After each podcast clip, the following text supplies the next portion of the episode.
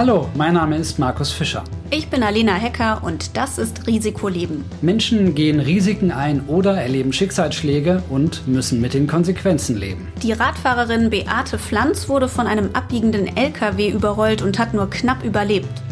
Der LKW-Fahrer gab Gas, ist ungebremst, ohne zu gucken, rechts abgebogen. Und da hat er nicht voll erwischt und hat es nicht gemerkt und ist sogar noch weitergefahren.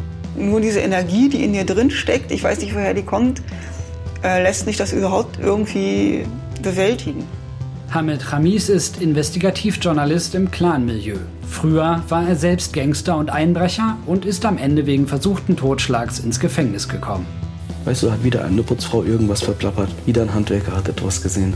Weil da sind schon 10.000, 20.000 investiert worden oder, oder 200.000 in einen Wachmann oder in wer auch immer gerade Drogenprobleme hat, wird dann rangeholt. Das sind meistens Polizeibeamte.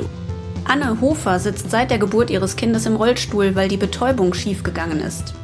Und dann meinte die Ärztin zu mir, ja, und es kann zu einer Querschnittslähmung kommen. Man bei der PDA das Rückenmark verletzt. Würde mich schon nicht treffen. Ja. Aber irgendwer muss ja diese eine Person sein. Risikoleben. Jeden zweiten Dienstag.